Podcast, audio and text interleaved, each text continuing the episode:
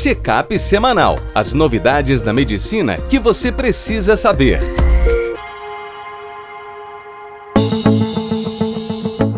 Olá a todos, meu nome é Ronaldo Gismondi, eu sou editor-chefe médico do portal PebMed. Bem-vindos a mais uma edição do Check-up semanal com as novidades da medicina que você precisa saber para começar a semana atualizado. No programa de hoje, eu vou trazer as novidades do Congresso do Colégio Americano de Cardiologia, o ACC 2021, que rolou no fim de semana passado. O time da PebMed está de parabéns pela excelente cobertura e a ajuda aí de nossos vários colaboradores da cardiologia. Não deixem de conferir lá no site. Eu vou começar falando para vocês um pouquinho de alguns estudos que foram negativos, ou seja, cuja intervenção versus controle não mostrou muita diferença. Primeiro, a dapaglifosina, um inibidor do receptor SGLT2, foi testado em pacientes com Covid e diabetes e não mostrou benefício em termos de recuperação da doença. Tivemos também o sacubitril valsartana sendo comparado com ramipril em doentes com pós-infarto imediato que tinham disfunção, e também o sacubitril não conseguiu superar o ramipril. Tivemos o estudo RAFT-AF, em que a ablação foi comparada com o controle da frequência cardíaca e o benefício de ambas foi equivalente. E por fim, os resultados tardios do estudo Isquímia, que é um estudo que comparou revascularização versus tratamento clínico no doente isquêmico crônico. O Isquímia inicial, publicado no passado e que a gente fez cobertura para vocês, mostrou que o tratamento clínico medicamentoso é tão eficaz quanto estratégias intervencionistas, revasque ou angioplastia. Esse subestudo, publicado agora, pegou uma parte da população que acabou tendo revascularização completa e mostrou que esses doentes que conseguiram fazer uma revasque completa tiveram um desfecho melhor do que o grupo de tratamento clínico. A questão é o viés que existe. Se você pode fazer revasque completa, é porque sua anatomia não é tão ruim e você talvez não seja tão grave. E agora eu separei um pouco mais alguns outros estudos interessantes para vocês. No primeiro deles, Isabela Bud, nossa editora de cardiologia, fala: oclusão do apêndice atrial esquerdo reduz a ocorrência de AVC. E ela então trouxe para gente uma coorte observacional que pegou pacientes com FA e que utilizaram o dispositivo Watchman para oclusão do apêndice atrial esquerdo. Esses indivíduos tinham Chades VASC maior ou igual a 3, portanto, um alto risco trombembólico. A idade média tinha 76 anos, 40% de mulheres. 37% com insuficiência cardíaca, 25% com AVC prévio. Como foram indivíduos selecionados para a oclusão do apêndice, o Hasbled médio era alto, de 3. 11% tinham um AVC hemorrágico prévio e 41% algum sangramento gastrointestinal. Um dado interessante é que nesse um ano de acompanhamento, só houve 2% de complicações em decorrência do dispositivo, considerado baixo. Esse dispositivo teve uma ocorrência de AVC de apenas 1,5%, o que foi comparado com uma coorte histórica, onde a taxa esperada seria 6%.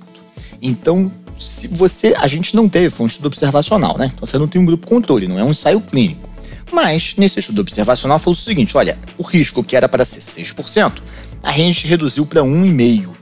É, além disso, o risco de sangramento foi pequeno, 6% também, já que esses doentes não estavam anticoagulados plenamente. Então, pode ser que nos indivíduos que tenham contraindicação anticoagulação plena, ou um alto risco, uma contraindicação relativa, a oclusão mecânica do apêndice atrial esquerdo seja de fato uma opção de tratamento. No próximo artigo, Heraldo Ribeiro traz pra gente: a ingestão de álcool realmente induz FA? Então eles pegaram 100 pacientes que tinham FA paroxística, aquela que volta e meia pega a gente, mas não é permanente, não, você não está todo dia em FA. E eles então monitoraram esse doente com um ritmo cardíaco, como se fosse um monitor implantável, 30 dias, e eles monitorizaram o nível de álcool no sangue. Não foi a ingesta relatada, foi o nível de álcool no sangue.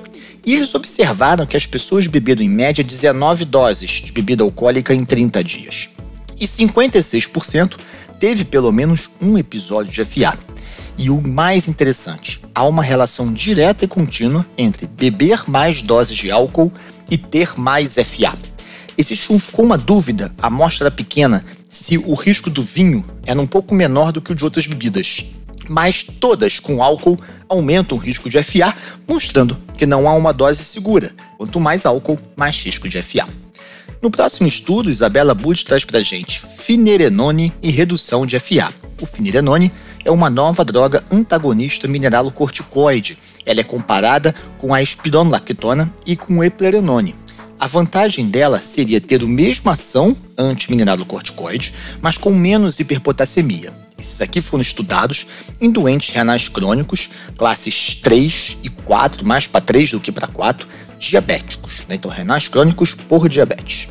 E essa droga reduziu a progressão da doença renal. Então, você pegou renais crônicos com 25 a 60 de clearance, deu uma droga que a gente sabe que piora um pouco a função renal e o potássio, os doentes toleraram, né? a hiperpotassemia ocorreu em 15% no grupo de intervenção, 7% no placebo, e houve uma redução no risco de piora da FA e uma coisa que chamou a atenção deles, um risco menor de FA. Mas não chegou a reduzir o desfecho de mortalidade, também não foi um estudo projetado para isso. Então talvez a gente tenha no mercado aí nos próximos meses ou ano uma nova droga aí, mas aqui no Brasil a gente só fica triste porque só chegou a espirona, né? Nem o eplerenone que eles usam mais lá fora não chegou aqui ainda. E por fim, Wilton Gomes traz presente o estudo LAUS 3, oclusão do apêndice atrial na cirurgia cardíaca mais anticoagulação. Então eles pegaram pacientes que tinham pelo menos dois pontos no chá de Vasque, que fariam cirurgia cardíaca e que tinham FA. E eles trataram esses doentes com ablação cirúrgica da FA e outros com a oclusão do apêndice atrial esquerdo. Durante um segmento de médio de 3,8%, no grupo que fez a oclusão associada, ou seja, que não só ablou, fez também oclusão, o risco de AVC foi de 4,2%, enquanto que o grupo controle, que só anticoagulou, o risco foi de 6,6%, uma redução de 38% estatisticamente significativa. Não houve melhora de desfechos mais duros, como hospitalização ou morte, mas de certa forma algum benefício. Para a gente resumir essa história, ou seja, parece que a oclusão do apêndice atrial esquerdo, à medida que a tecnologia evolui, ele consegue reduzir o risco de AVC. A dúvida é se o custo e o risco do procedimento supera o custo e o risco do anticoagulante, ou se os dois juntos seria ainda melhor.